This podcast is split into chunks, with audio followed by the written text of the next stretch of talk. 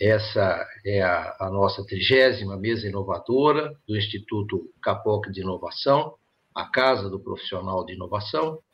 O tema de hoje é a cibersegurança, ameaças e oportunidades, tema extremamente relevante para empresas, governos em todas as suas instâncias. Então, nós vamos ter oportunidade é, de ouvir o é, Vinícius Vilas Boas, que eu rapidamente vou apresentar, é, reforçando que as perguntas elas eh, podem já ir sendo feitas e comentários também através do, eh, do chat, quem nos ouve pelo LinkedIn e YouTube, e depois ah, das exposições dos painelistas, o Hermano vai conduzir ah, as perguntas, eh, trazendo para a tela, direcionando ah, ao Keynote Speaker e aos demais, para que todas possam ser bem respondidas. Né? o Vinícius que vai é, abrir essa fala, como nosso keynote, ele é engenheiro elétrico com ênfase em telecomunicações pela Inatel, ele também é mestre em engenharia de produção pela USP, é um especialista em segurança da informação, atuou por 36 anos na área de TI, sendo que 10 anos como ISO, Information Security Officer, na Elevadores Atlas Schindler. É, atualmente, ele tem se dedicado ao estudo de padrões eh, como o, PCI DSS e soluções multi-cloud, além de outros temas ligados à segurança é, da informação. Eu apresentarei o Fabiana e Edson quando lhes der a palavra. Então, já passamos a palavra a Vinícius, lhe desejando uma, uma boa exposição. Obrigado, Irã. É, quando vocês estiverem vendo a minha tela, tá... vocês estão vendo a minha tela? Agora sim, Vinícius. Ah, sim.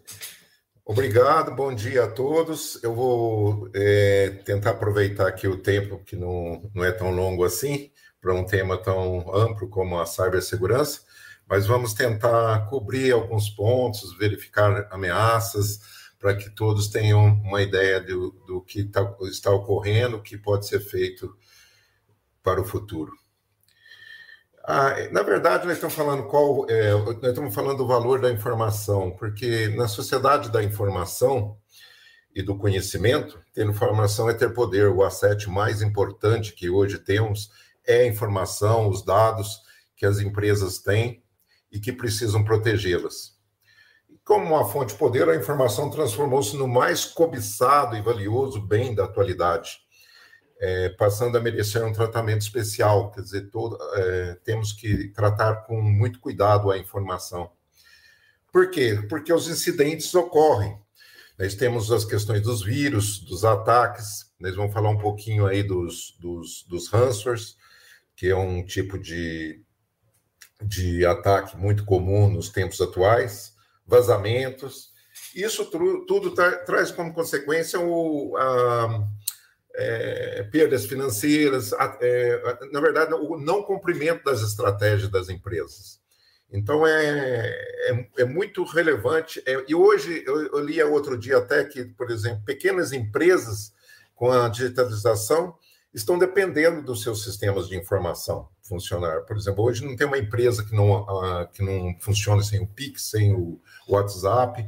Quer dizer, né, temos que cuidar da, da informação. E todas as consequências da, desses incidentes e de todos os, os mais variados ataques que nós temos hoje é perda financeira, queda da receita, aumento dos custos. Então, eu vou percorrer agora um conjunto de, de ameaças que temos para que todos tenham uma ideia do, desse, da questão de cybersecurity. Um dos principais hoje que temos é o ransomware. O, o, só um momento. É, o ransomware é uma das principais ameaças que temos hoje. Nós temos que imaginar lá em 2017, quando nós tivemos um ataque aí com o Anacry, por exemplo, que é vontade de chorar, que é o, o ransomware um dos mais famosos aí, que foram 150 países afetados, 300 mil computadores. Começou aí a história do Anacry. Então, tivemos a MESC também com um ataque que precisaram re, é, refazer, reinstalar é, praticamente 4 mil servidores e 45 mil PCs. Quer dizer, o, o ranço está no, é, é um dos mais é, é, é um dos mais das ameaças maiores que temos hoje no ambiente digital. Para vocês terem uma ideia, eu estou mostrando o caso da Colonial Pipeline. Ela é uma, ela é uma empresa que é, faz o fornecimento de, de petróleo, gasolina, diesel e gás natural para o leste dos Estados Unidos. Ela foi atacada, por exemplo, no, aqui em 2021 por um ataque de ransomware. Daí vocês veem, né, por exemplo, são atacados são os sistemas, mas a, a, questão é física, por exemplo, para o abastecimento de gasolina nos postos. Daí o governo dos Estados Unidos, o Departamento de Transporte, teve que providenciar caminhões para poder fazer essa entrega. E a empresa pagou aí na ordem de 75 bitcoins de resgates que é, naquela época, mais ou menos aproximadamente 54 milhões de reais que foram pagos para os, para os hackers. Esse é um caso é, bem que mostra bem como que empresas grandes estão ali à mercê desses ransomwares, desses ransomwares, né? A JBS, uma das maiores processadoras de carne do, do, do mundo, ela ela teve um ataque também, parou suas fábricas na Austrália, nos Estados Unidos, no é, Austrália Estados Unidos.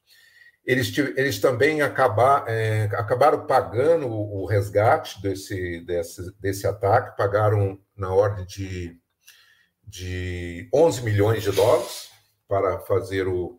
E falaram assim: pagaram esse valor com, com muito pesar para os atacantes mas na verdade eles estavam com as, o gado, por exemplo, sem poder ser abatido, porque a, a, a, essas unidades fabris estavam paradas nos Estados Unidos e na Austrália.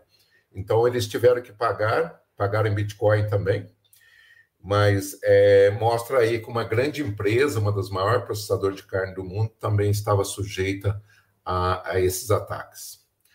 Depois vem a loja Renner também, foi um outro caso que ocorreu em 2021. É, não ficou claro se, se, ela, se ela pagou a, os atacantes, parece que não, é, mas ela teve que fazer um trabalho grande com empresas de segurança para poder voltar a, aos seus sistemas à normalidade. Outro caso também que ocorreu foi o do Fleury, e vocês vejam aqui, por exemplo, que a questão do Fleury é, houve até uma publicação na Dark Web de informações que eles conseguiram coletar. Quando o, hacker ataca, faz um ataque de ransomware, ele procura, por exemplo, às vezes publicar alguma coisa na Dark Web mostrando que realmente ele está de posse dos dados, até por uma questão do, do modelo de negócio dele, que ele tem que pedir um resgate. Não ficou claro também se o Fleury pagou esses é, pagou, é, tenha negociado com os invasores. É, eles só disseram que estavam trabalhando com a atuação de empresas de referência em tecnologia, segurança da informação, bem como é, quality assurance, tentando para restabelecer os seus sistemas. Mas olha, olha bem esse caso, por exemplo, tem dados sensíveis, dados de resultados de exame, Quer dizer, é, um, é, é, uma questão aí que hoje envolveria diretamente a, a, Lei Geral de Proteção de Dados também. Daí nós estamos falando aí de ranços que ocorreram em, 2000, em 2017, depois em dois, é, 2021, mas agora aqui eu mostro um slide que mostra que os ranços estão aí. Esse slide eu tirei de uma publicação falando das, da, da questão do ranço na indústria automobilística.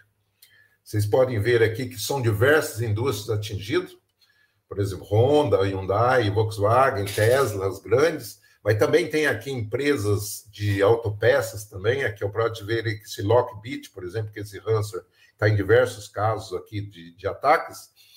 Ele, é, essa Hike, por exemplo, é uma empresa japonesa, fabricante de autopeças, e ela com mais de 4 mil funcionários.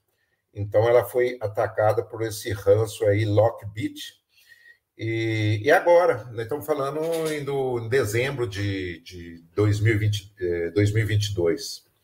Para citar um caso até mais recente que esse, nós temos o caso da, de uma empresa Royal Mail, uma das empresas da, do Serviço Postal de, do Reino Unido, que também foi atacado por esse ransomware chamado Lockbit, agora em janeiro, fevereiro, parando a questão de envio de pacotes para o exterior. Quer dizer, sempre afetando a questão física, né? Por exemplo, aqui são fábricas que estão sendo atacadas por esse tipo de, de ranço. Então, na verdade, não parou. Empresas aí grandes, que, que você imaginaria, ó, estão, estão cuidando da segurança, mas elas estão também sujeitas a esse tipo de ataque. Então, as minhas sugestões é, por exemplo, a infecção dessas máquinas. Às vezes são é, download de, de exploit kit, que são kits de exploração, que na verdade, você imagina, o hacker é um conhecedor profundo do, do de, de, informática. Às vezes não, ele tem uma, um conjunto de ferramentas que ele usa é, e que ele faz, pode propiciar um, fazer um ataque. Então, ele às, vezes não é um conhecedor profundo, o que torna às vezes até pior a questão do, do, desses ataques, porque ele não tem muito controle sobre aquilo que ele está fazendo também. E também a, a, propagação através de e-mails, de e-mails de phishing, de, de e-mails de phishing com links anexados, por exemplo, que as pessoas às vezes não conscientizadas acabam clicando e infectando as suas máquinas também. Às vezes um ataque começa por aí. Então, é, a questão é: estamos na era digital, ninguém pode funcionar, estamos no mundo conectado, isso não vai ter volta. As organizações simplesmente não podem funcionar sem seus dados. Isso pode deixar desesperados. Imagina num caso real aí, imagina o caso da JBS, da Fleury, do, da Colonial Pipeline, qualquer empresa que tem. É... A questão, sempre a orientação é você não pode pagar o resgate, não importa a situação. Na verdade, eu vou colocar no final que você tem que se preparar cada dia mais para fazer planos de preparação. Pagar o resgate não garante que os arquivos criptografados serão liberados e encoraja os criminosos a continuar a propagação do mal para infectar novos sistemas. Essa que é a questão. Descriptografar arquivos não significa que, por exemplo, descriptografou os arquivos, forneceu para a empresa, mas não significa que o malware foi removido também. Essa é uma outra questão, não foi removida o, a causa raiz, né? Se você pagar, o cenário mais provável é que os ladrões devolvam os dados para você. Espere algumas semanas ou meses, quer dizer, você é um bom pagador, está atendendo ao modelo de negócio do hacker, então é, ele simplesmente ele pode voltar a atacar os cybercriminosos profissionais sabem, é, também colocando sob o ponto de vista do lado do hacker, ele sabe que para o seu modelo de negócio não é um é, que pagar é, alguém pagou um resgate que não teve seus dados restaurados. Não é bom para o modelo de negócio do hacker. E para os amadores, ele também tem uma certa desconfiança em devolver os dados de, para, o, para o seu para o seu para quem foi atacado, porque ele acha que isso pode ser uma chance da, de ser, da polícia é, pegá-los. Então a questão é a, a, grande recomendação, assim, em vez de pagar os resgates, gaste seu dinheiro é, montando equipe para limpar os seus sistemas, é, fazendo um bom um gerenciamento de, de vulnerabilidade, aplicação de patches, é uma, é uma, é uma, é uma missão Hércules, manter os sistemas atualizados, mas é o único caminho, porque, na verdade, o mundo conectado não tem volta mais, o mundo digitalizado não vai ter mais volta. Esse é, esse é o mundo que vivemos, é o mundo que vai ter cada mais, mais digitalização. E também é, outras questões são medidas preventivas, são a conscientização do usuário, para dizer não clicar em e-mails para poder infectar, controle dos dados de acesso. Eu falava daquele, daquele, daquele ransomware Lockbit. Uma das questões, por exemplo, que ele, que ele coloca é, é, é, é o princípio do. É, ele precisa de um usuário administrativo para ele se autopropagar. O Lockbit, que está em diversas questões lá da, da, das empresas de autopeças, de, de automobilística ele precisa de um usuário. Então, por exemplo, as, as, empresas não podem dar usuários administradores para as pessoas operarem no seu dia a dia. Então, é, é, tem que dar tem um usuário comum com mínimo quantidade de acesso. E aqui tem outras medidas também, implementa aplicativos de segurança para dispositivos móveis, Proteja o perímetro com firewalls de última geração, que são os WAF, é, Web Application Firewall, que são um, um, um, firewalls um pouco mais avançados, e assim por diante. Então, é um conjunto de medidas, aquele conjunto de medidas que as empresas têm que tomar é, de forma planejada para que, que você esteja um pouco menos, é, você diminua os riscos em relação a esses ataques. Implemente um software backup, porque, na verdade, no fundo, a última linha de defesa será sempre o backup, um backup bem testado, é, testado ao longo do ano para verificar se realmente ele está efetivo para que você possa ter essas medidas preventivas em mão. É, e, reforçando ainda mais, mantenha os sistemas operacionais atualizados, com os patches mensais, por exemplo, da, do, da, da Microsoft. É, mantenha anti-malware funcionando, filtrar, bloquear e-mails e anexos de desconhecidos, aumentar a consideração do usuário, porque isso sempre é muito importante, porque às vezes a, a parte mais é, uma das partes mais fracas, às vezes, é o próprio ser humano. Aplicar, e que eu acabei de falar, aplicar o princípio dos privilégios mínimos, quer dizer, não podemos dar contas de administrador para as pessoas operarem no seu dia a dia. Até no curso que eu estou fazendo de multicloud, eh, tem dito isso. É, a gente né, não pode. É, o, a recomendação é não operar, por exemplo, com o usuário root, que é o usuário de mais alto nível de administração. Sempre operar com o usuário comum, com os acessos que ele precisa. E, e aí, mais uma vez, garantir as cópias de backup. Isole os sistemas vulneráveis, fazendo uma segregação na rede ou segregação lógica, algo assim. Quer dizer, é um conjunto de ações que tem que ser feita e também mantém um plano de resposta a incidentes com é, descriptador. Por exemplo, se você tem um, um, Você sabe que poderá sofrer um dos. Por exemplo, você tem o, o Lockbit. Aí você mantém um, um, uma ferramenta para desbloquear esses, esses arquivos caso ocorra um incidente. Isso tem que estar dentro do plano de resposta a incidente das empresas. Outra questão, que, outros tipos de ataque, o Brasil, como na maioria dos países de baixa renda com população relevante, enormes bancos de dados pessoais são criados com pouca ou muita pouca atenção às questões de segurança cibernética e proteção de dados. Essa é uma outra questão e acabam tendo roubos de identidade, roubos de dados para usos fraudulentos, essa é uma questão séria também.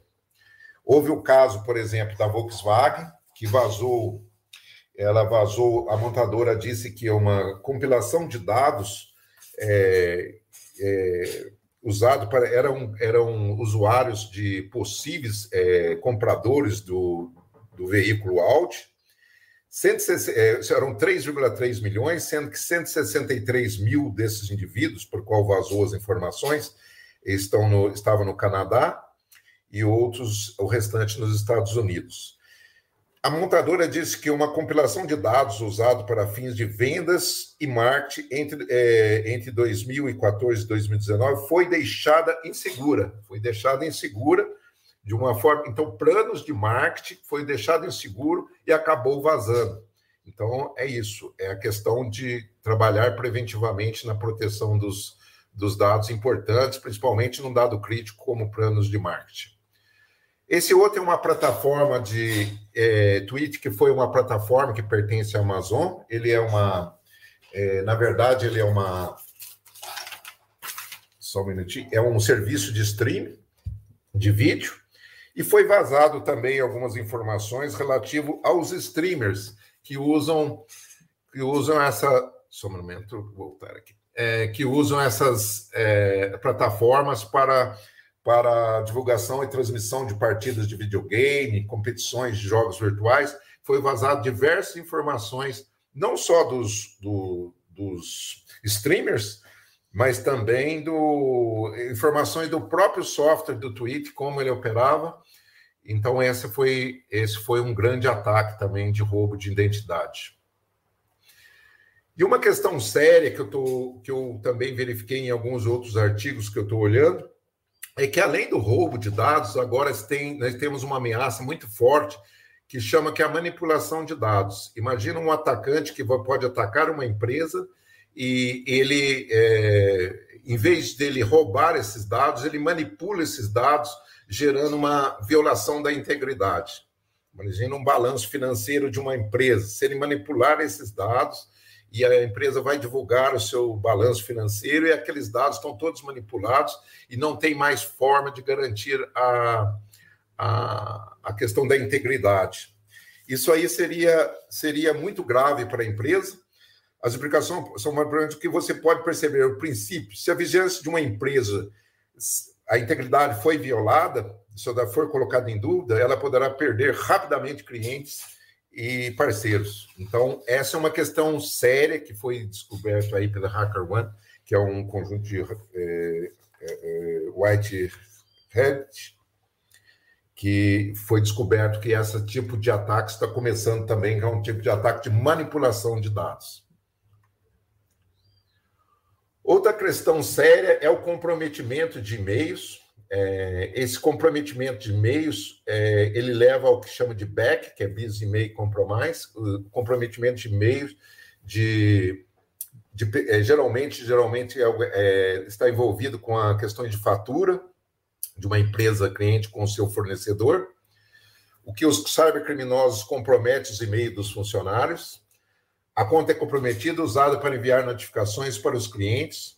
Os pagamentos são transferidos para a conta dos criminosos e os cybercriminosos recebem o dinheiro. Esse é um tipo de ataque muito comum, é o esquema da fatura, chamado de esquema da fatura falsa.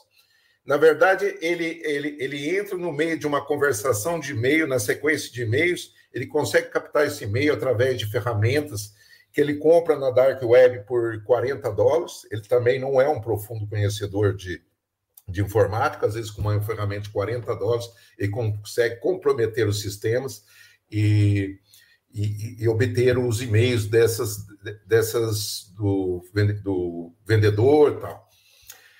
Eu vi um caso real desse, desse tipo de ataque, por exemplo, que havia toda uma tratativa da, da empresa que trabalhei com um fornecedor na China. Ele entra no meio de uma conversação, ele pede, daí ele entra na sequência do e-mail, daí ele pede para, por exemplo, para acelerar o pagamento da fatura é, na, na, na, stream do, do, do e-mail, nos forwards.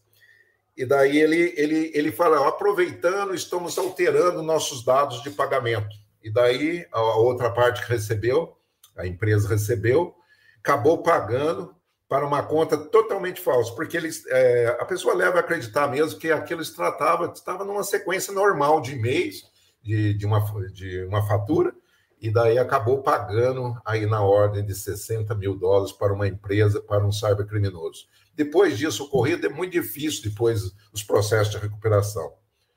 Esse é um outro, é o fraude do CEO também.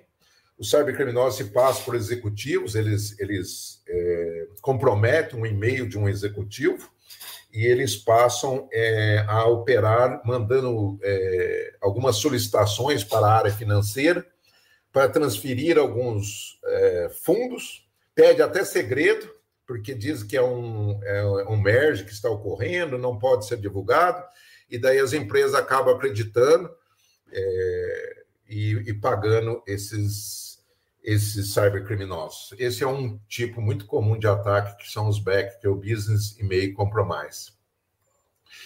Daí eu digo assim, uma das ferramentas importantes que temos hoje para proteger contra esses ataques, contra tudo, é a auditoria de segurança, por exemplo, fazer uma avaliação de como está a segurança da empresa, como que está os seus processos de conformidade. Então, é a busca por conformidade aumenta a cada dia, até a questão de LGPD, aí, principalmente agora com LGPD, né? É, daí temos a implementação desse controle aí que eu acabei de falar, de controle de privacidade, GDPR, LGPD no Brasil, muito importante. E, na verdade, a, auditoria é uma, é uma, ferramenta para propor melhorias, quer dizer, aumentar o seu sistema de defesa, olhar como está a sua resposta a incidente, como está o seu gerenciamento de PETs, verificar tudo isso para verificar, para poder realmente fazer uma questão mais preventiva, mais planejada. E, na verdade, a auditoria é uma ferramenta que aponta, é, que aponta quais pontos a empresa tem necessidade de adequar para os riscos serem minimizados e ela é baseada em normas, geralmente ela tem um framework de que ela trabalha, o NIST, aí muito relevante, o NIST, ou o próprio ISO 27001, como um framework, apesar que isso não é o mais relevante, o framework não é a questão mais relevante. Às vezes você não. Ah, vamos supor, você tem um PCI DSS, que é uma proteção de cartão de crédito. Ah, você não tem um determinado controle, você pode buscar esse controle na ISO 27001. Então, sempre o controle pode ser buscado no próprio NIST também, né? Eu vou falar agora um pouquinho do, de um risco muito relevante, que é o risco das terceirizações. E eu acredito que esse é, é, é de uma tratativa difícil, mas é, então por isso eu vou ter uma ênfase nele. Tem toda uma parte dedicada a esse, é, a esse third party risk assessment, que é a avaliação do risco de terceirizações, em relação à segurança da informação.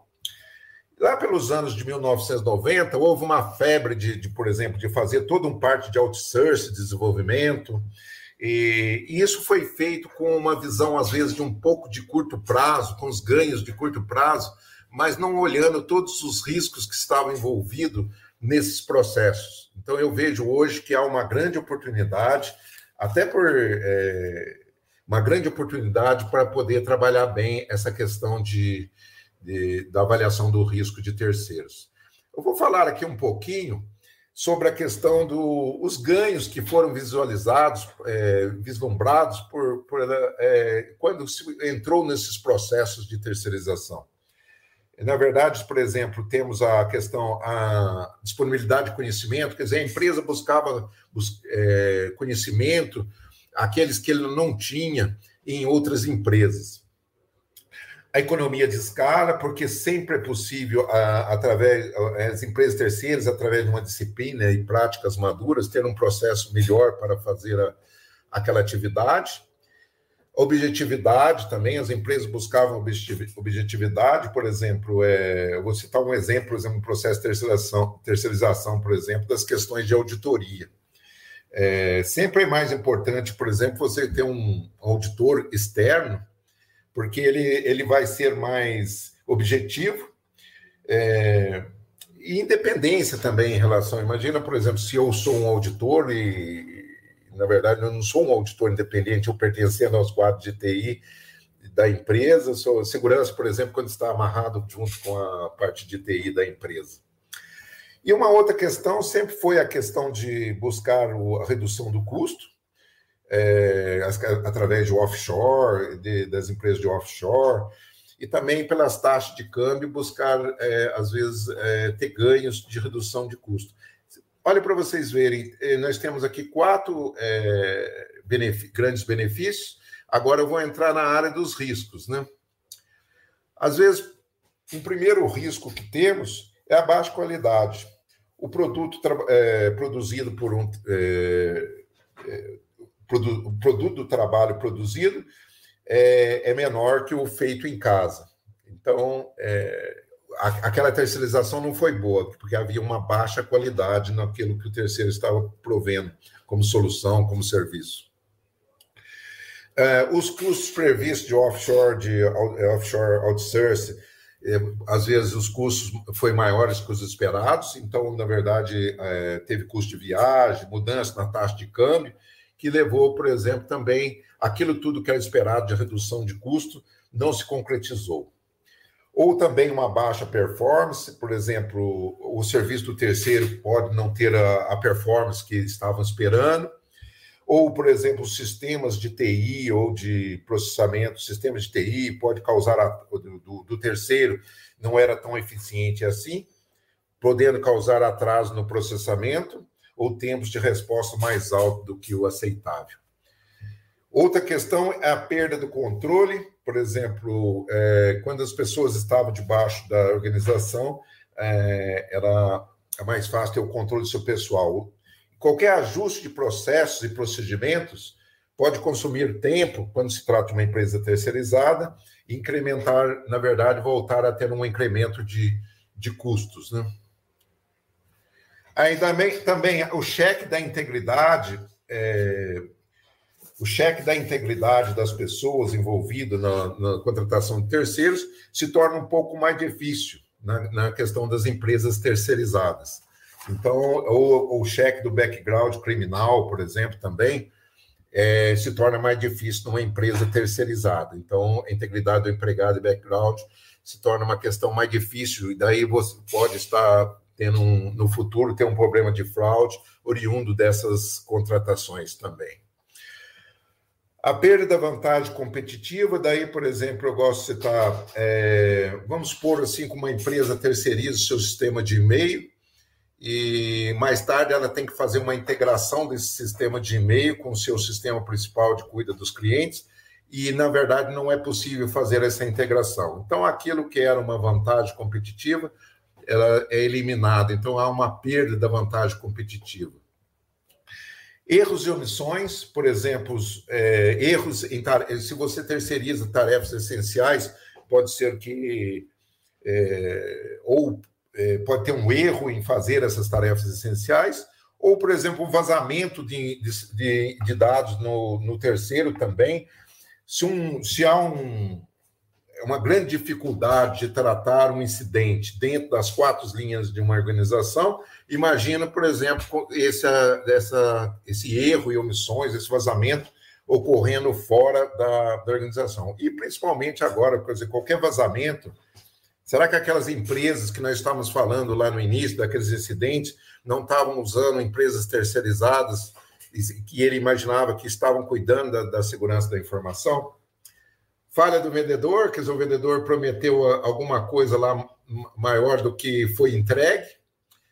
Diferentes missões e visões também pode ser um problema na questão de terceirização, porque a, a, os terceirizados vão estar com a sua missão e sua visão pode ser diferente da, das missão e visão do contratante. Por exemplo, pode ser que o empregado terceiro, é, é, a sua ênfase seja na, na questão de horas, é, o terceiro, a, a sua ênfase é em, em, a sua ênfase é em horas faturáveis. Quantas horas? Trabalhei cinco horas nesse projeto. E a empresa contratante tem ênfase na eficiência. Ah, não trabalhou uma hora, mas cumpriu. Então, por é, diferentes missões, visões, pode ser um problema também na questão da terceirização. Recursos difíceis, às vezes, por exemplo, a performance, a qualidade dos serviços do terceiro, você é, tem problemas na performance ou na qualidade é, do serviço terceiro, e as cláusulas contratuais não são suficientes para, para facilitar a remediação. Então, essa pode ser uma grande questão também. Baixa moral dos empregados é que, por exemplo, parte às vezes da, da empresa foi terceirizada, mas aqueles que ficaram falaram assim: será que nós amanhã não vamos ser terceirizados também? A empresa está dando ênfase muito nos custos ou e, e, e pouco no, no, nas pessoas.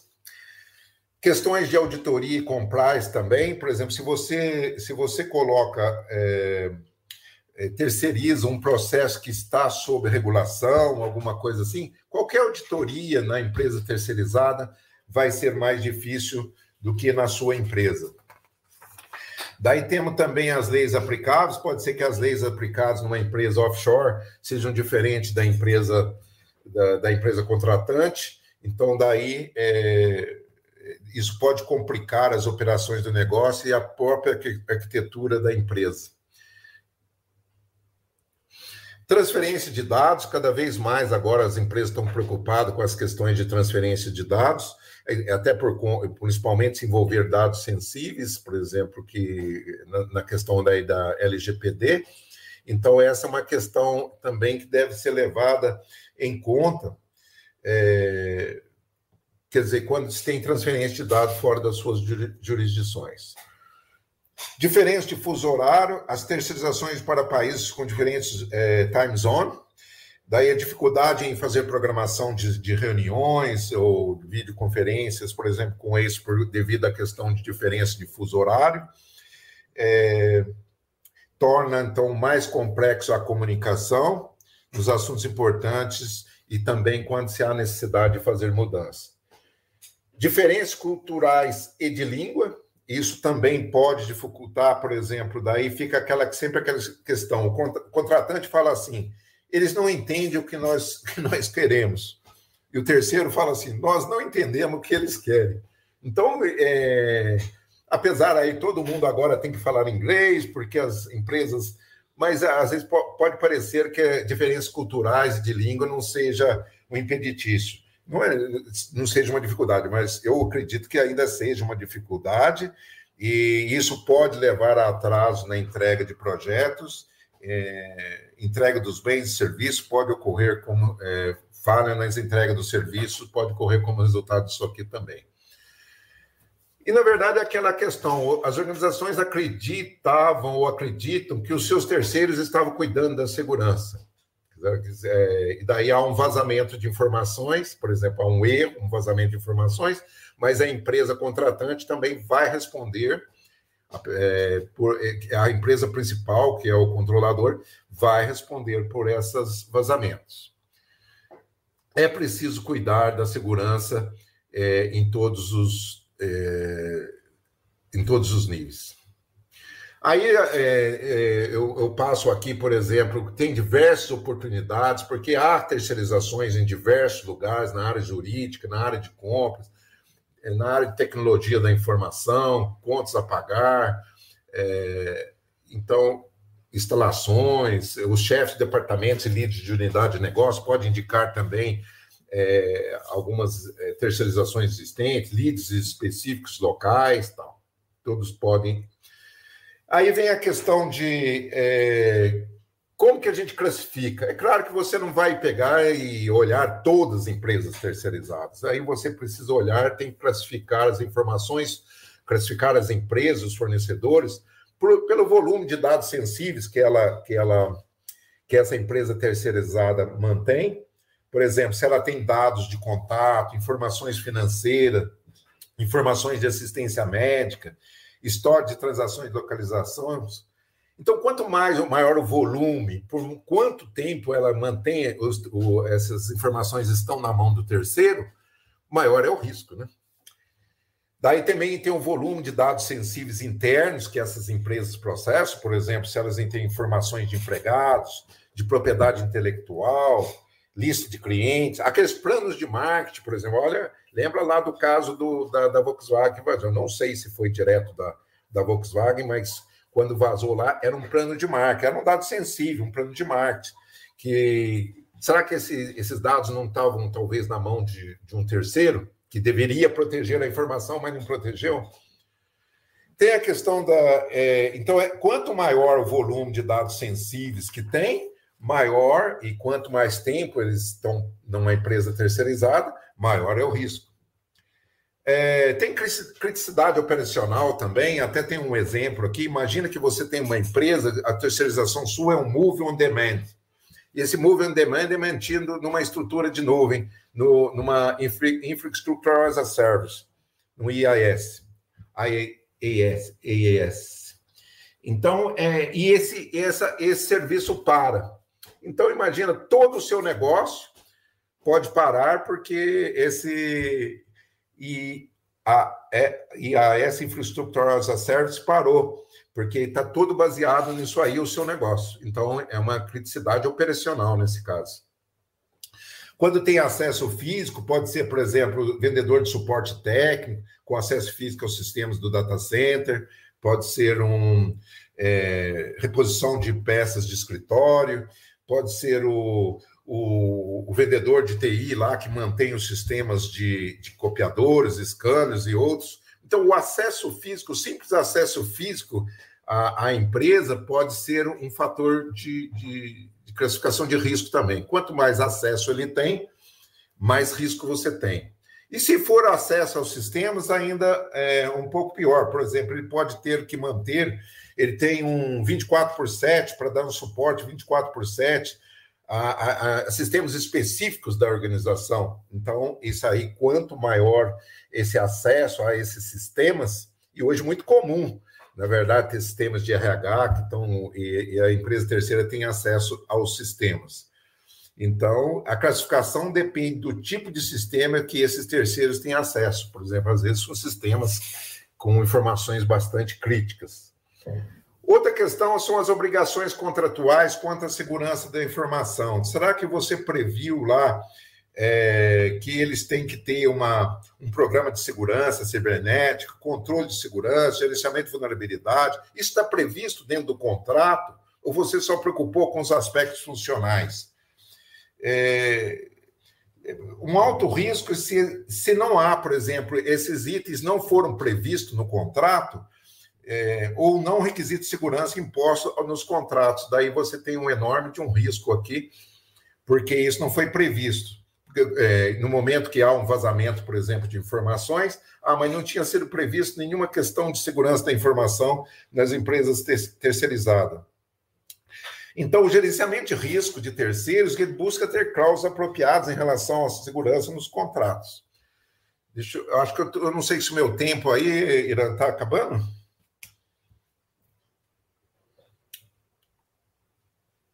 Estamos com 40 e poucos minutos, Vinícius. Oi? Estamos com 40 e poucos minutos. Você está caminhando para a conclusão? Estou caminhando. Na verdade, nós vamos ter, então, avaliação de terceiros, vai poder passar por todo o questionário, por configuração de questionário, daí eu não vou entrar em detalhes aqui, mas daí é toda a avaliação dos terceiros. E também a gente pode ter uma questão de inteligência externa de negócios, a gente pode verificar. Isso é tudo para avaliação do terceiro, tá? Varredura de vulnerabilidade, um scan de vulnerabilidade, pode também ter um monitoramento intrusivo, pegar os dados da organização e daí a correção. Todos têm que obedecer às regulações, tem que ter um, na, prever uma garantia uma, na qualidade dos produtos, é, prever também, é, prever nos contratos disputas, a, como fica as questões quando há um conflito, as questões dos pagamentos, com prêmios, com do, do, terceiro quando ele tem uma performance melhor, ou também uma penalidade quando tem uma, uma performance pior, acordos de nível de serviço, é, tudo isso são questões que podem ser previstas para a correção proativa de problemas em relação a esses terceiros. Gente, eu encerro aqui, desculpe aí ter ultrapassado os 30 minutos, tá? E coloco à disposição aí qualquer. Muito obrigado, Vinícius. Nós vamos ter oportunidade nas perguntas de esclarecer pontos. Você ultrapassou um pouquinho, mas a sua exposição foi extremamente esclarecedora e rica. É, te agradecemos a, pela fala. Vamos passar a palavra à Fabiana Nascimento. A Fabiana ela é uma especialista em neurociência, ela é a CEO da MD9i, ela também é uma grande conhecedora é, de banco de dados, atua com tecnologia de informação e Fabi também é membro do nosso Conselho de Inovação no CAPOC. Então, com muita alegria, eu passo a, a palavra à Fabiana, que vai nos dar o olhar feminino aqui sobre o tema. Não é? Palavra sua, Fabiana. Obrigada, Irã. Obrigada a todos. Obrigada a você que está aqui com a gente acompanhando essa mesa tão rica. E obrigada, Vinícius, pelas informações aí que você trouxe tão valiosas, né? E quando você estava explicando, me ocorreu muito a questão do seguinte, né? Um dos, você falou muito de auditoria, e quando a gente fala de cibersegurança, a gente pensa muito em vulnerabilidade. E quando a gente pensa em vulnerabilidade, um dos pontos ali que a gente pode auditar e fazer análise de vulnerabilidade é a análise do comportamento do usuário. Então, a gente pode coletar né, logs das máquinas para verificar o comportamento desse usuário, se essa máquina está tendo um comportamento malicioso, se tem alguma anomalia, se tem algo que está fora do padrão, através do tráfego de rede, através da detecção de alguma intrusão. Então, essa análise de comportamento de usuário, ela acaba também ajudando bastante aí muitas empresas nesse contexto da cibersegurança. E quando a gente fala de usuário, uma das coisas que me ocorreu também aqui, ouvindo né, o Vinícius falar, é a questão da sociedade 5.0. Né, o Vinícius trouxe uma fala de que o mundo está conectado e que isso não tem mais volta. Eu concordo plenamente com a sua afirmação. Esse mundo está conectado, não tem mais volta. Então, como é que a gente consegue abraçar essa tecnologia, entender esse momento que nós estamos vivendo, num futuro que é muito próximo da nossa realidade? A gente falou alguns anos atrás aí de revolução 4.0, da indústria 4.0. Agora a gente está falando de sociedade 5.0. E essa sociedade 5.0, a digitalização é um fenômeno que é super enfatizado e é muito crescente e cada vez mais de forma integrada. E quando a gente fala cada vez mais de forma integrada e conectada, a gente também está falando de segurança cibernética. Então, quando eu tenho tudo conectado, se na minha casa eu tenho o IoT, eu tenho a TV que se conecta, tenho as câmeras, eu tenho isso na minha empresa que se conecta, e as empresas foram para dentro das casas, né? Então, a gente tem muitos profissionais em home office, e isso abre uma outra janela de vulnerabilidade imensa para as empresas, porque aí o desafio ele passa a sair de dentro do meu ambiente corporativo, onde eu tenho tudo controlado, e ele vai lá para a ponta. Ele chega lá na, na casa do meu funcionário, e isso aumenta ainda mais os desafios em segurança. E aí a gente tem um fator aí da inteligência artificial que avança muito rápido nessa sociedade 5.0, e ela avança trazendo né? A gente está vendo aí o avanço gigantesco aí do chat GPT, que agora já prometeu até uma nova versão, incluindo imagens e vídeos. Então, o avanço dessas tecnologias, elas estão cada vez mais permeando o nosso dia a dia e apoiando na nossa tomada de decisão. Quando eu tenho esse apoio e esses avanços da tecnologia de maneira tão rápida, volta de novo para a questão da cibersegurança. As empresas estão preparadas para isso? elas estão prontas para poder ter uma equipe forte para poder atuar com tanta ameaça? E aí, nesse ponto, vale a pena a gente entender se vale a empresa montar um time forte dentro de casa ou se vale a pena ela ter isso na mão de um terceiro. A gente sabe de algumas exposições que tem, mas por outro lado, quando a gente fala de um ambiente de grande porte, às vezes envolve mais de 50 fabricantes. A gente está falando de antivírus, a gente está falando de firewall, a gente está falando de ferramenta de criptografia, a gente está falando de ferramenta de, de testes, de análise de vulnerabilidade. Então, você tem uma série de ferramentas e de fabricantes que são envolvidos e que às vezes a empresa não consegue ter especialista para tudo. Então, ela tem que recorrer, às vezes, a um terceiro mais capacitado, mais especializado nessa frente. Então, cabe cada negócio entender qual é a sua realidade qual é a realidade do meu contexto para saber se isso vale a pena ou não. Né? Por exemplo, se eu quero fazer um, um vídeo, não vale a pena eu contratar, eu montar um time inteiro de marketing, de audiovisual para fazer a produção de um vídeo. Compensa muito mais eu contratar uma produtora que vai produzir esse comercial para mim e eu vou ter o meu recurso e vou ter isso dentro ter pronto da melhor maneira possível, com a melhor qualidade possível. Isso depende de quê? De avaliação. Da gente conseguir olhar para cada cenário, entender a realidade, qual é o meu escopo, qual é o meu ambiente, qual é a segurança que eu preciso ter aqui dentro, o que, que eu preciso proteger essencialmente, porque é muito comum, né? A gente vê empresas às vezes preocupadas com recursos assim super avançados, mas ela não tem o básico.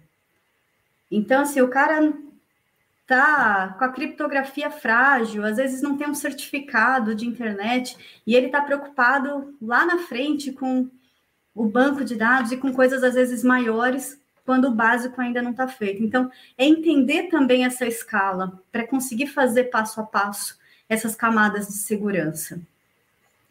Ainda voltando para quando a gente fala de sociedade 5.0, eu insisto nisso, para a gente provocar uma reflexão do momento que nós estamos vivendo, desse mundo conectado.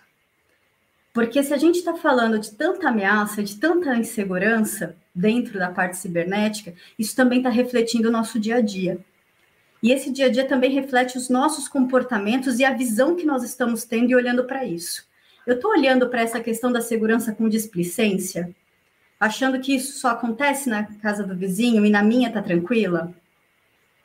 Eu estou olhando para essa questão da segurança de maneira séria, de maneira responsável, entendendo que os negócios agora estão num novo momento e eles são conectados, entendendo que a tecnologia é parte estratégica dos meus negócios e que com isso eu consigo dar um próximo passo e avançar.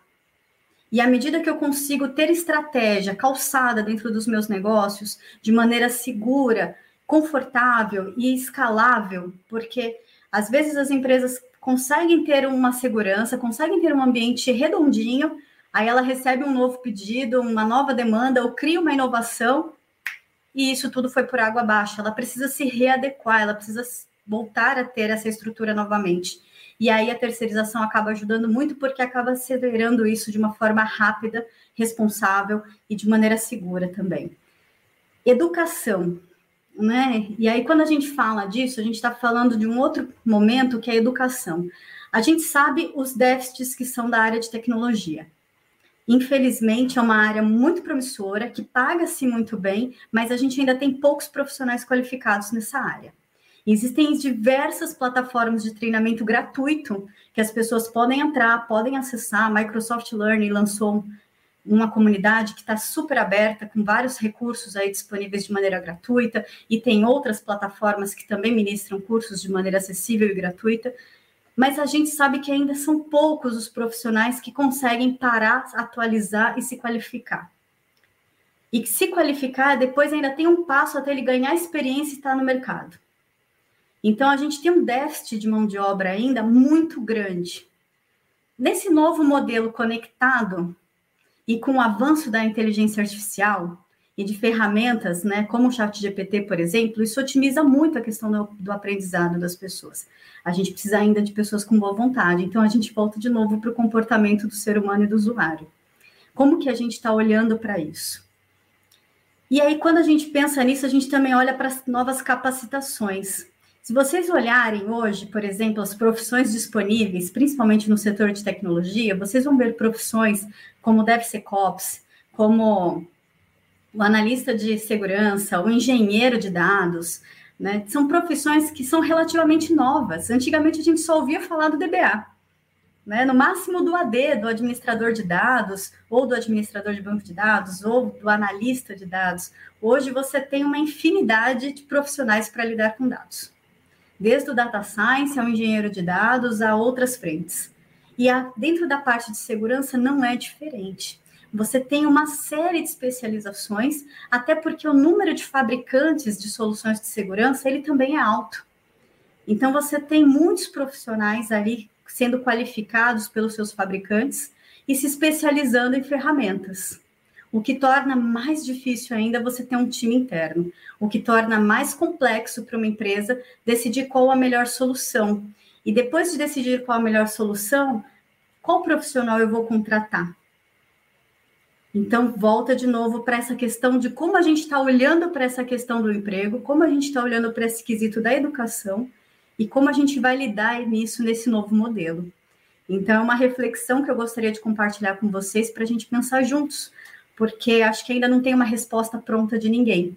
Mas à medida que a gente consegue trabalhar juntos e refletir, as respostas começam a vir. E dentro desse contexto ainda, a gente tem as cidades inteligentes, que está se falando muito, né? tem crescido muito, inclusive os debates, os fóruns, falando sobre cidades inteligentes.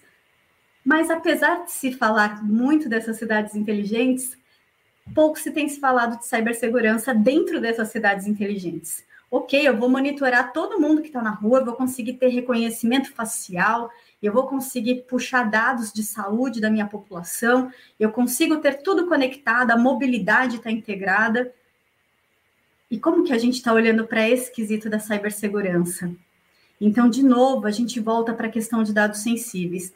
Na neurotecnologia, que é a frente que eu tenho mais atuado, a gente fala de privacidade mental, aonde a gente está trabalhando com a questão dos dados cerebrais e a gente precisa pensar numa nova LGPD ou mais numa nova legislação aí para proteger esses dados. A gente está saindo do CPF, a gente está saindo ali dos dados de, dos dados sensíveis para entrar em dados de tomada de decisão. Então a gente já está num outro patamar. Como é que a gente consegue olhar para isso e, de novo, trazer a responsabilidade para o nosso dia a dia? Porque enquanto a gente achar que cibersegurança é problema do vizinho, é problema do terceiro, é problema da área de segurança, esse comportamento está errado. Eu vou continuar tendo usuários na ponta fazendo porcaria. Eu vou continuar tendo usuários na ponta abrindo vulnerabilidades dentro do meu ambiente. Eu vou ter usuários na ponta tendo comportamentos que não correspondem à segurança. Então, esse é um problema de todos. E a hora que a gente conseguir encarar para isso, a gente avança muito mais. Porque a gente sai do contexto que isso é problema de uma área de segurança dentro de uma frente de tecnologia, e a gente passa a entender que isso é parte de um comportamento responsável que todos nós temos que ter. Seja com o meu e-mail, seja com os meus dados, seja com a minha estrutura. E aí a gente consegue avançar muito mais. E aí, Ira, eu passo a palavra para o nosso amigo aqui, o Edson, para ele complementar aqui com a gente esse bate-papo tão rico que a gente está tendo. É, é, Fabiana, muito obrigado, muito instigantes as suas provocações.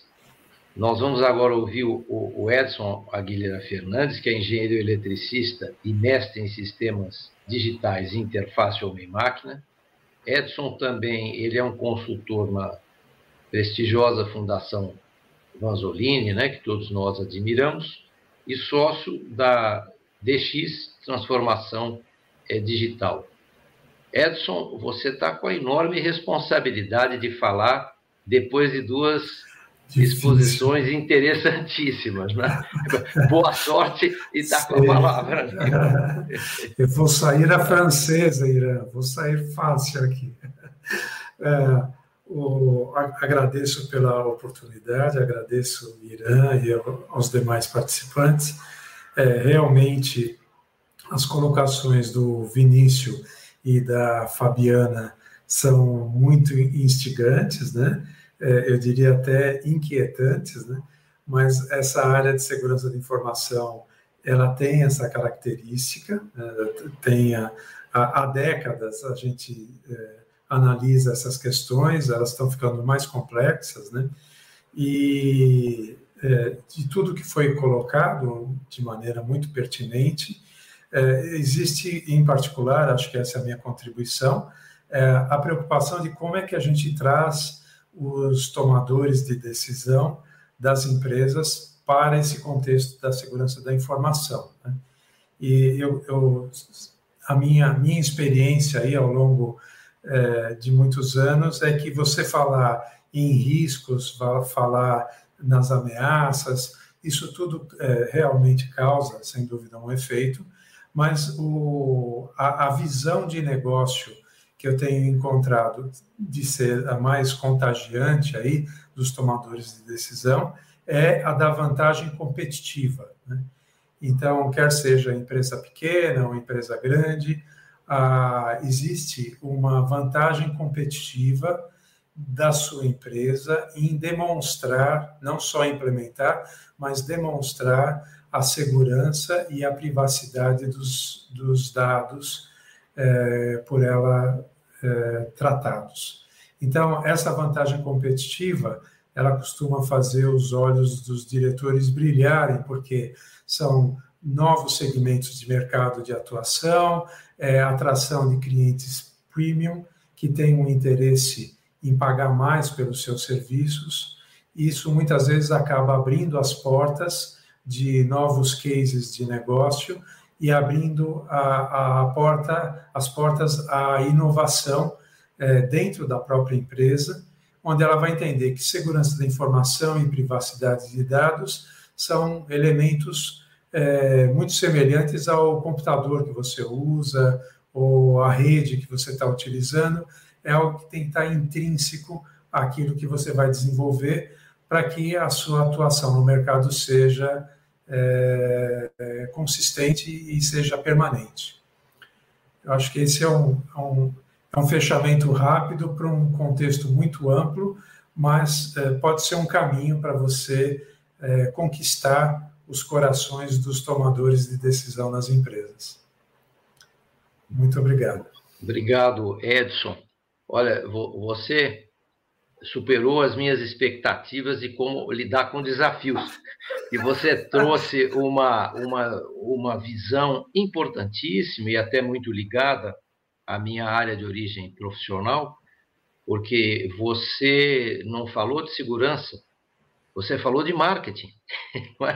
É? e, e, como usar, é, um, transformar um problema num diferencial. Não é? é muito interessante, muito rico. Acho que esse nosso painel, é, e eu faço aqui um pequeno resumo antes de passar a palavra ao irmão para trazer as perguntas, é, ele foi muito interessante porque é, primeiro nos foi dado pelo Vinícius uma ampla visão de toda a questão, a, a problemática e também, como diria o Dada Maravilha, os caminhos da solucionática, é? é, a Fabi nos provocou com, com, reflexões, é, colocando o ser humano no centro é, disto tudo, e fechou com chave de ouro aqui a, o nosso Edson, é, mostrando que um, um, problema pode nos levar a, a, a, uma vantagem competitiva e deixar de ser um problema e ser um ponto a favor. Né? É, nós já temos várias é, perguntas e o, o Hermano, como sempre, está a postos para colaborar, é, trazendo essas perguntas para respostas dos painelistas. É, por favor, Hermano, vamos em frente, né? É, será que congelou, Hermano? Não, eu esqueci de, de abrir meu áudio, está passando um avião que eu já aproveitei para tomar um solzinho aqui. Ah, tá Parou tá certo. então, é. Tirar o ligo que, que se acumulou de chuvas que não param. Então, temos uma pergunta aqui que veio do Carlos Francati, ele uh, passou aqui para o Bernardo, e essa pergunta foi um pouco trabalhada já pela Fabiana, uh, mas eu acho que a gente podia dar a oportunidade do Vinícius falar um pouco sobre educação dos usuários, e depois a gente passa para a Fabiana e para o Edson, e, temos poucas perguntas, não temos várias. Eu queria estimular os, quem está nos assistindo a fazer perguntas. Boas perguntas fazem um bom evento. Vamos lá, uh, uh, Vinícius, acho que primeiro você, depois passamos para uh, Edson e terminamos com a Fabiana, que já falou um pouco sobre o assunto da educação. Abri meu microfone aqui. É, na verdade, a questão de educação, no, na, como disse a Fabiana, aí colocou muito bem diversos pontos, ela é essencial, porque o ser humano é realmente o, o, o elo, eu diria assim, dos mais é, é, fracos que, que a gente pode ter. Na minha empresa, na minha vivência, assim, o que eu, a gente tinha feito é fazer assim é, treinamentos baseado muito no microlearning, para poder é, conscientizar as pessoas é, para é, diferentes níveis, diferentes níveis de conscientização. Por exemplo, quando você mostra para um, um CIO, é, o CEO também está, CIO, CEO, está cada dia mais consciente do, do, do, que, na verdade, no final, não é, não é TI, não é é, a questão é, é o negócio, né? É o negócio que vai perder, é, perde de rentabilidade. É, é isso que temos que mostrar para ele. Às vezes, uma, uma não ação, é, ou imaginar, por exemplo, que, ter, que a questão de segurança da informação ela é uma questão de, como a Fabiana colocou, é uma questão de FAR ou uma questão de antivírus. Isso aí já, já faz, vai há muito tempo. Essa visão é uma visão é, errada, né? Então, por exemplo, o viés de normalidade, ah, isso acontece em todos os lugares, mas aqui não vai acontecer. E, e eu vi, assim, na minha vivência aí dos longos anos de Information Security Office, eu vi, assim, por exemplo, incidentes ocorrerem. Nós fizemos, por, eu, eu vi, assim, eu vou imaginar em termos de, em termos de disponibilidade, em termos de disaster recovery, a gente montou aí, o Aguilera aí é testemunha e participante desse projeto que a gente fez. Na verdade, eu, eu, eu vou dar um exemplo assim, muito rápido, mas, por exemplo, era o desastre recovery da, da empresa Atracinder. O Rinta TI invadiu a, a, a nossa sede. É, nós tínhamos feito um sistema de desastre recovery. Bom, daí o grupo gerador não podia ser ligado, né? Tivemos que ativar todo o nosso sistema de desastre recovery. E isso, na verdade, trouxe, para o CEO, para os tomadores de decisão, um outro nível de, de, de maturidade, porque eles viram que, na verdade, o planejamento, a gente acabou fazendo outros projetos de, de, de desastre recovery para aumentar a disponibilidade. Hoje, a minha visão em relação a questões de infraestrutura, de segurança, eu acho assim que é uma ter equipes internas, como a Fabiana disse, é uma é quase que uma missão Hércules e difícil de, de, de manter, por exemplo, o gerenciamento de vulnerabilidades com, com, o passo correto, que as vulnerabilidades surgem todos os meses. Por exemplo, a Microsoft lança, lança patches todos os meses. Então é muito difícil uma equipe interna manter com todo o esforço é, que tem, porque o pessoal de TI está dedicado a outros projetos e tal. Então é, é, é muito difícil manter tudo isso. Eu estou cada vez mais sim, é, conscientes assim que, na verdade, a gente tem que colocar essas, essas questões para ir para a nuvem, para uma questão de multi-cloud aí, para a AWS, para uma questão onde você. Vamos preocupar com o negócio? Vamos preocupar com o negócio. Mas eu não tenho mais que preocupar tanto, talvez, com a infraestrutura, porque esse alguém, alguém vai cuidar. Mas a questão do, do usuário final, é, temos que ter lá um, um Security Operation Center, é onde, por exemplo, a maquininha lá, o cara pendurou um pendrive lá infectado lá, a gente vai entrar em contato com ele, ó, você pendurou um pendrive infectado na sua máquina e você e esse pendrive não é da empresa e ele está contaminado com XYZ, e isso pode contaminar toda a rede a partir da sua máquina.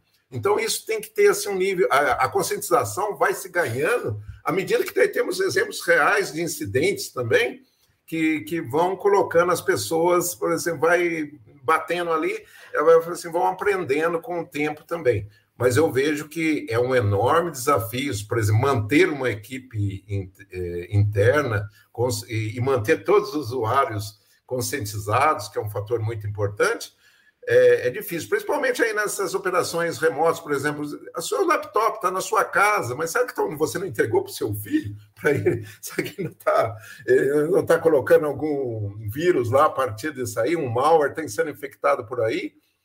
É, e também é, as questões aí que eu falava, o Lockbit, por exemplo, o Ransom Lockbit, tem que saber os vetores de operação dele, como que ele opera, por exemplo, eu fiquei olhando esse Lockbit, eu verifiquei que ele precisa de uma conta administradora.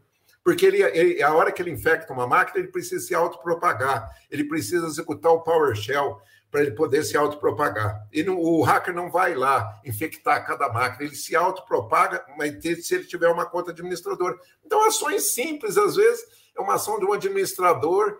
É, fala assim: não vou dar conta administrador para as pessoas operarem aí no seu dia a dia.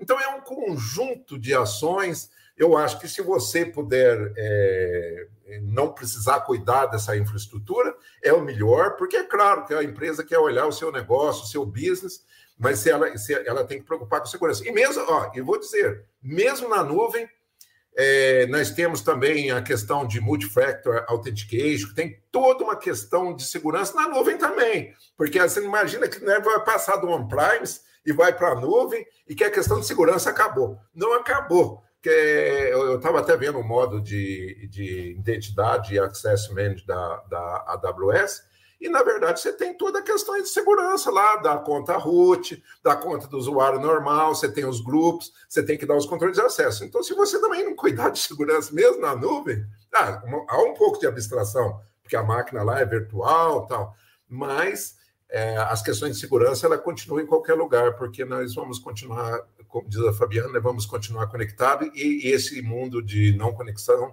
nunca mais vai eh, voltar a outro estágio, né?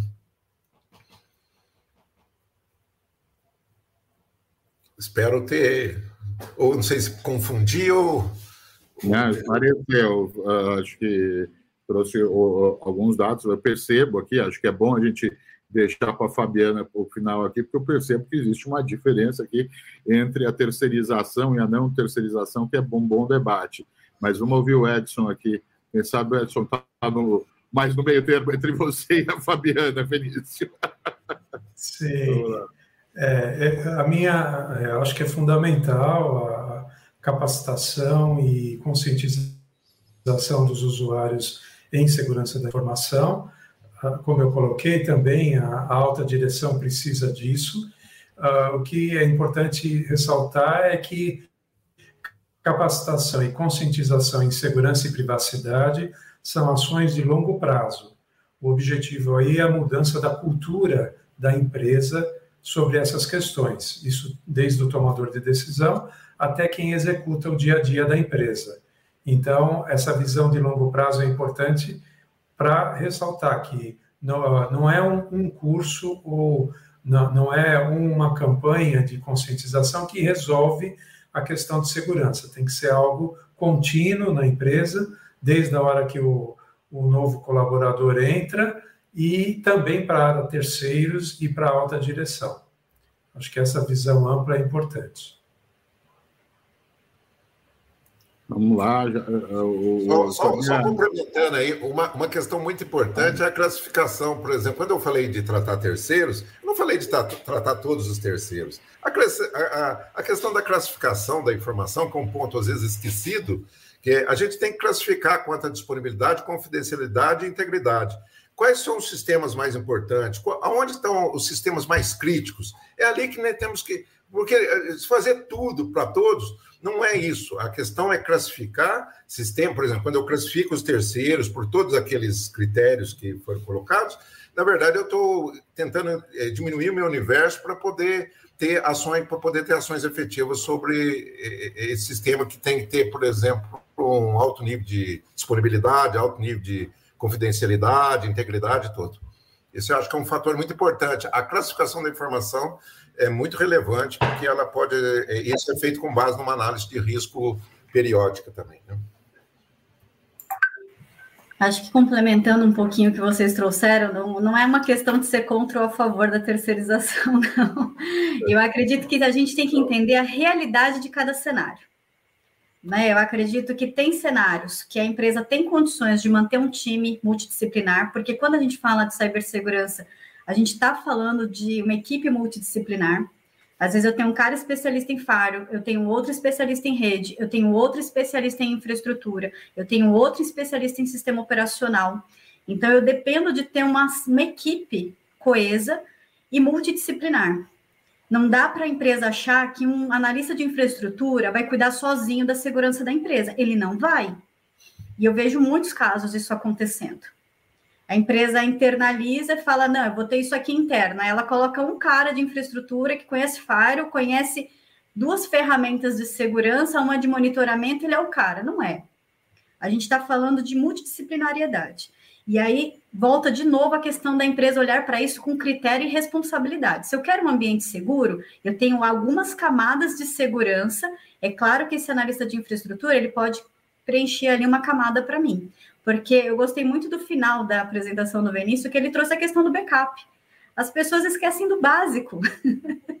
e fez backup, tem que testar. Cadê o teste de restore desse backup? Não adianta, ah, eu tenho backup, aí pede para restaurar, não funciona, aí volta outro, não funciona. né? E às vezes o backup está três, cinco meses corrompidos, ou seja, você não tem backup. A situação é muito mais crítica do que se pensava.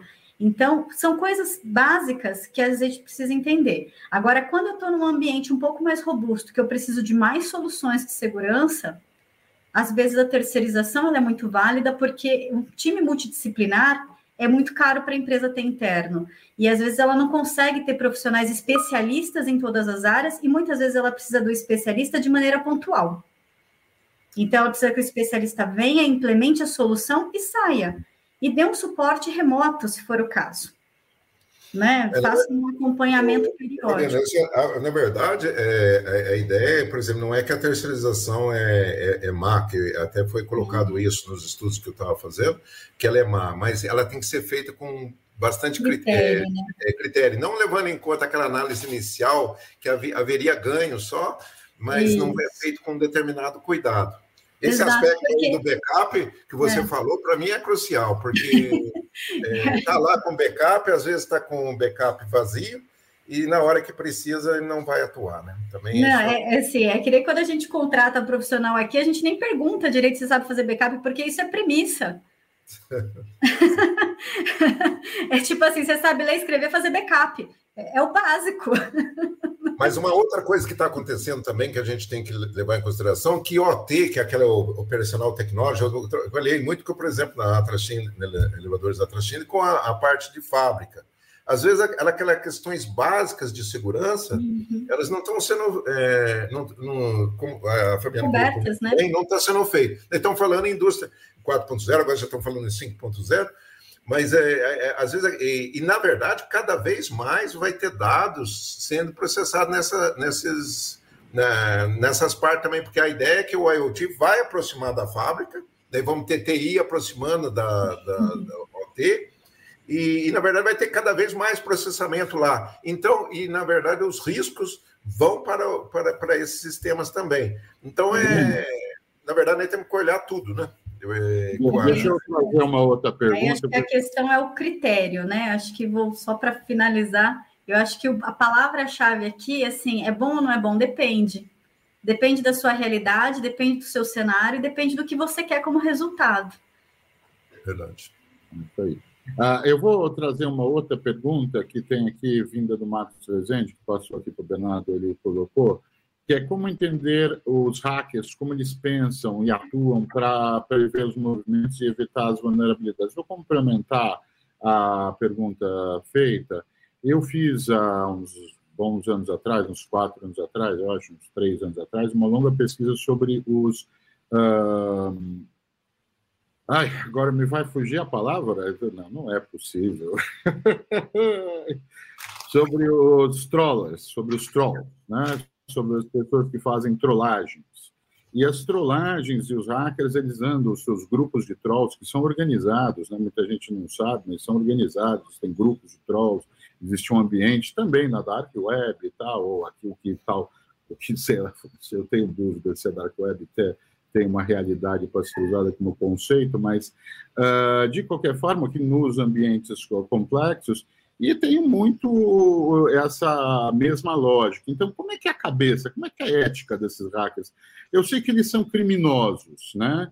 E é por isso que eu não os estudei, porque não, não queria estudar criminosos. Eu fui estudar os trolls porque eles são mais divertidos. Agora, tem uma parte de uma ética ali parecido. Então, o que esses malucos pensam? Como é que pensam os nossos queridos hackers? Eh, vamos, vamos trocar a ordem agora? Vamos começar pela Fabiana e terminar pelo Vinícius? Olha, eu nem ouso entrar nisso. Não tenho a menor ideia. A pergunta é mais legal, Fabiana. Eu vou deixar para o Benício, porque oh. essa parte eu confesso que realmente eu não entendo.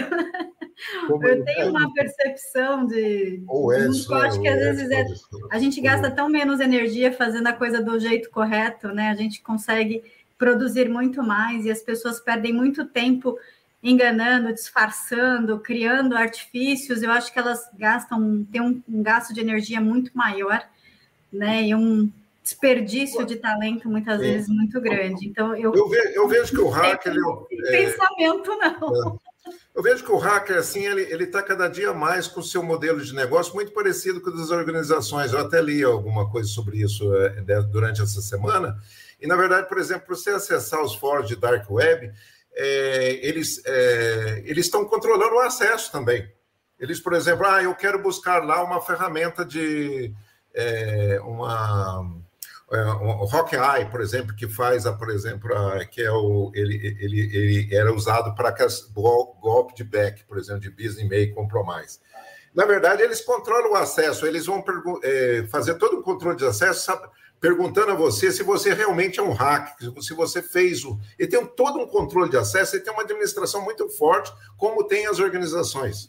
Então, não é qualquer um. Ah, um pesquisador de segurança quer acessar a Dark Web não vai acessar porque ele vai pedir comprovações para você de que você realmente é um hack, se você já teve atividades comprovadas de crimes já perpetrados com sucesso. Só depois desse é, de você passou por esses crivos, por essas coisas, que ele vai permitir você acessar o, o, o Dark Web. Inclusive, agora eles perpetraram esse, esse ransomware aí que eu citava, o Lockbit, eles perpetraram um ataque contra a Antrust. O Antrust, vocês sabem, é uma, é uma fornecedora de certificados digitais aí, e eles sequestraram alguns dados e falaram para a Antrust, nós vamos é, divulgar isso na Dark Web se vocês não pagarem o resgate. Só que no momento que eles foram é, é, divulgar isso na Dark Web, o, o, houve um ataque de DOS nos servidores do próprio hacker. Daí eles ficaram mais tarde imaginando, será quem será que fez esse ataque de DOS aqui no, no, no nosso servidor? Eh, no nosso servidor? Eu, talvez fosse a própria Antrust, nunca foi confirmado se a Antrust estava dentro dessa operação. Eu sei que Vamos ouvir o, Edson, Vinícius, sobre esse assunto? Que a gente... Pois não. A... Existe uma expressão antiga no mercado que é follow the money, siga o dinheiro, né? No caso de segurança da informação, é follow the data. Segue o dado, quanto mais valioso for o dado, ali provavelmente vai ter o hacker tentando entrar e sequestrar esse dado. Então, ah, como foi falado aqui anteriormente, é preciso ter critério e, prioridade. A sua prioridade deve estar nos dados que são mais críticos para a sua empresa e a partir daí você tentar protegê-los, porque certamente não, isso não é uma opção, é só uma questão de tempo. O hacker está tentando conseguir esses dados e monetizar esses dados na, pela sua empresa ou pelo mercado. Ou seja, o que você está dizendo, respondendo a pergunta do Marcos Rezende, é que para pensar igual com o hacker, você tem que follow the data e achar quais são os datas mais importantes, aí você consegue pensar como o hacker pensa. Exato. Pensar no valor monetário do, do dado. Eu só vou fazer uma intervenção pessoal, assim, eu fico sempre muito triste quando eu ouço debates com a palavra hacker. A palavra hacker é uma palavra que tem um, um, um passado muito nobre. Né? Os hackers, a gente não teria nada dessas tecnologias se não fossem os hackers do MIT, os verdadeiros hackers fazendo hacks, Sim. ou seja, soluções criativas para problemas complexos, né? Uma solução diferenciada e tem toda uma ética uh, da filosofia hacker. Como eu tenho o hábito, uh, Edson, de ser aqui eu, eu fazer um papel meio acadêmico, eu sempre trago um livrinho. Tem um livrinho do Pekka Himanen, que é um teórico finlandês muito bacana, chamado A Ética Hacker. Não dos hackers criminosos, que, na verdade, lá no passado a gente tentou muito, mas a, essa batalha foi perdida, não adianta mais tentar, é, porque é uma batalha perdida, separar as palavras. Uma coisa é hacker, esse é do bem, e outra coisa é cracker, esse é do mal. Isso, exatamente. Mas, mas a, a, a semântica, bom, infelizmente, a língua é do povo, não é dos especialistas, e, os, é. e a palavra hacker assumiu o sentido dos crackers. Não tem mais é. jeito, a gente, fala, a gente fala de chapéu branco, chapéu preto, né?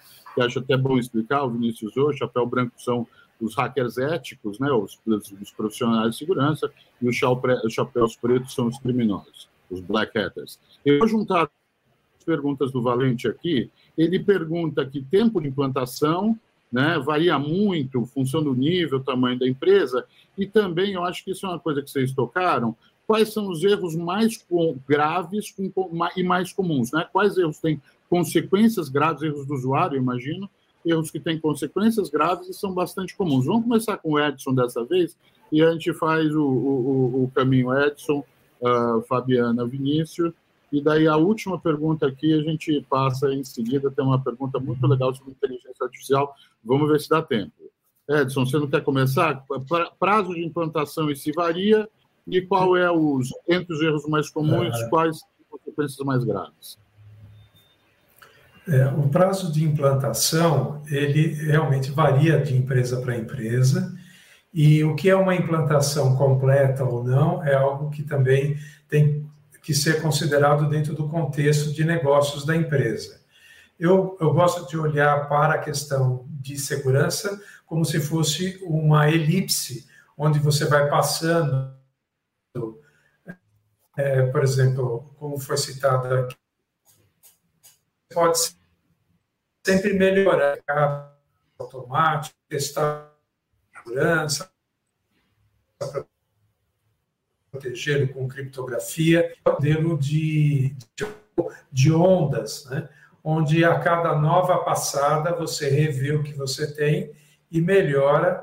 Então, é uma visão muito da, das normas da ISO, que é de melhoria contínua. Né?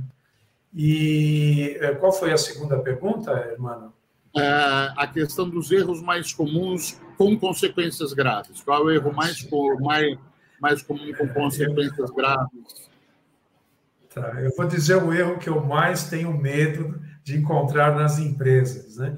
Que é a empresa achar que ela está segura e que ela não precisa fazer mais nada ou não precisa investir mais nada.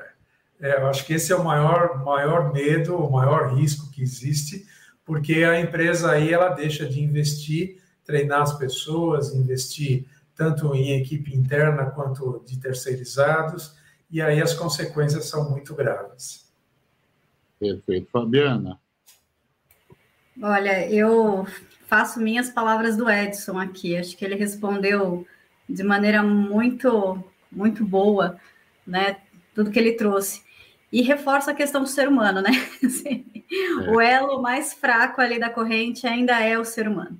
E então, tem um errinho bobo que. Oi?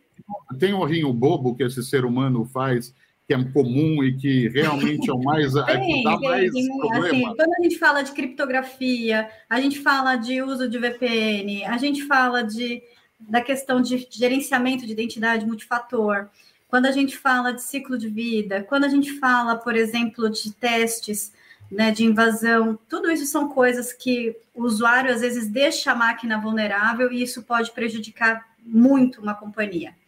Muito. E aí, Acho que são, são falhas, mas acho que o, o, o que eu tenho mais medo, Edson, ainda é do backup, viu? É quando. Porque quando você chega no backup, você já desceu, né? Vamos para a última solução.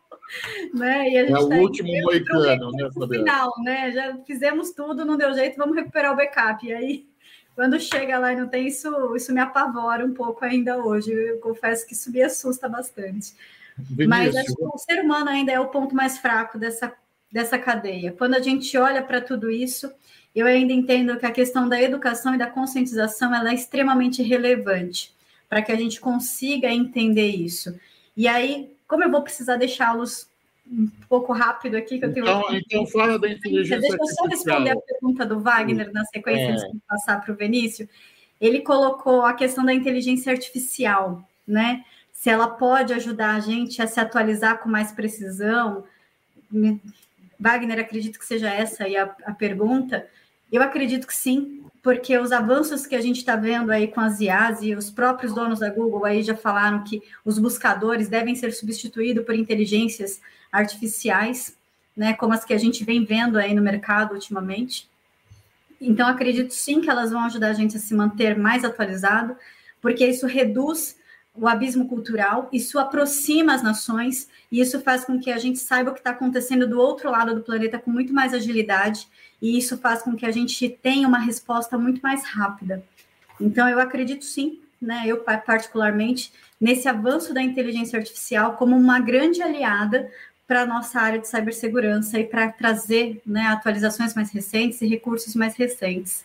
Antes de passar a palavra para o Vinícius rapidamente, eu vou citar aqui que eu fiz recentemente uma participação rápida, na verdade, num projeto da Apex, que é o Scale Up Brasil, que estava trazendo empresas de Israel, Japão e uh, Singapura para o Brasil, e existiam cinco empresas de, cyber, de cibersegurança dentro da, do conjunto de 30 empresas selecionadas pela Apex brasileira, e dessas empresas de segurança, pelo menos três delas trabalhavam com inteligência artificial, uma delas vinda do Exército de Israel, com os comportamentos, quer dizer, fazer muito o que você falou, Fabiana, antes, de olhar os comportamentos dos usuários, criar padrões e perceber onde estão tá os erros a partir da inteligência artificial para aí provocar treinamento. Então, era um treinamento casado com a inteligência artificial capaz de, de medir o comportamento do usuário e, permitir, e perceber as falhas eh, de, do próprio usuário. Vinícius, vamos terminar aqui. Eh, para terminar com o Vinícius, vou passar a palavra para o Edson, uh, para falar sobre inteligência artificial. Passamos para o Vinícius e irá falar, e começa o encerramento, até eu já vou uh, agradecer aqui a, a, presença de todos, e o Irã pega a palavra aqui, uh, eu já fico quietinho. É, irmão, talvez tenha tempo ainda para uma pergunta do Wagner Denis, já está embutida. Né? É essa que estamos respondendo, Irã. O Vini, a Fabiana já respondeu, o Edson vai responder agora, o Vinícius termina. Sobre AI. Uh, Inteligência artificial, eu acho que é uma ferramenta, é, é um recurso tecnológico muito bom e realmente está sendo incorporado nos últimos anos às ferramentas de segurança da informação a, a Fabiana colocou que o comportamento muitas vezes revela é, qual é a intenção da pessoa, a ferramenta pode se adaptar a isso daí. Sem dúvida, é um, é um recurso que deve ser é, utilizado e, do mesmo jeito que os hackers usam ferramentas, é, mesmo não sendo especialistas, para invadir, sem dúvida é legítimo que usemos ferramentas para nos proteger também. Perfeito. Bom, então, como o irmão já me deu a palavra, eu vou agradecer mais uma vez. Na verdade, Irã, tinha, tinha uma última intervenção do Vinícius que não teve a chance de falar sobre o uso do AI sobre, na, na insegurança. É, ah, pois não. Pois deixa, não. Então, vamos lá, Vinícius. Deixa eu complementar aqui. Só uma. Eu recordei agora quando teve o ataque do Anacra em 2017 e daí tinha um professor de comunicação digital da USP falando que o mundo será conectado, não há mais volta. Só que ele diz que todo mundo, é, é, até reforçando o que o Edson já colocou, todo mundo pensa nos ganhos que vamos ter quando vamos digitalizar as empresas, mas não, não imagina, imagina que você esteja mudando de uma casa para um conjunto de apartamentos e você não colocar a segurança é, no, na portaria, você não colocar. Então, é, é, é, é essa, é, eu vejo a visão assim do. do é, temos que pensar na estratégia, no, no, negócio, mas tudo hoje está muito conectado à, à parte de tecnologia, e é, uma coisa está amarrada à outra de uma forma inseparável. É, quanto à questão da inteligência artificial, eu vejo assim ferramentas. Nós usamos aqui na quando eu estava na, a gente tem, por exemplo, ferramentas hoje BitSight que é uma ferramenta que gera score de, de, de, segurança das empresas sem entrar dentro da empresa. Por exemplo, aquilo que a empresa propaga na internet já é suficiente para, através desse ferramenta de BitSite, com a ferramenta que você faz um aluguel lá, paga um, um, um aluguel dessa ferramenta, ele te dá um score daquela empresa. Vamos supor, você está terceirizando, eu quero saber o BitSite dessa empresa. Ele usa a inteligência artificial para coletar informações na dark web, em todos os lugares, para saber é, qual o score daquela empresa, se ela está cuidando da segurança ou não. Eu vejo agora, por exemplo, uma questão aí, até numa palestra que eu vi do 5G, só com uma questão de resposta a incidente, o tempo de resposta a incidente. Imagina uma rede 5G, um doutor está operando aqui em São Paulo, está fazendo uma ação lá no, no, em Manaus.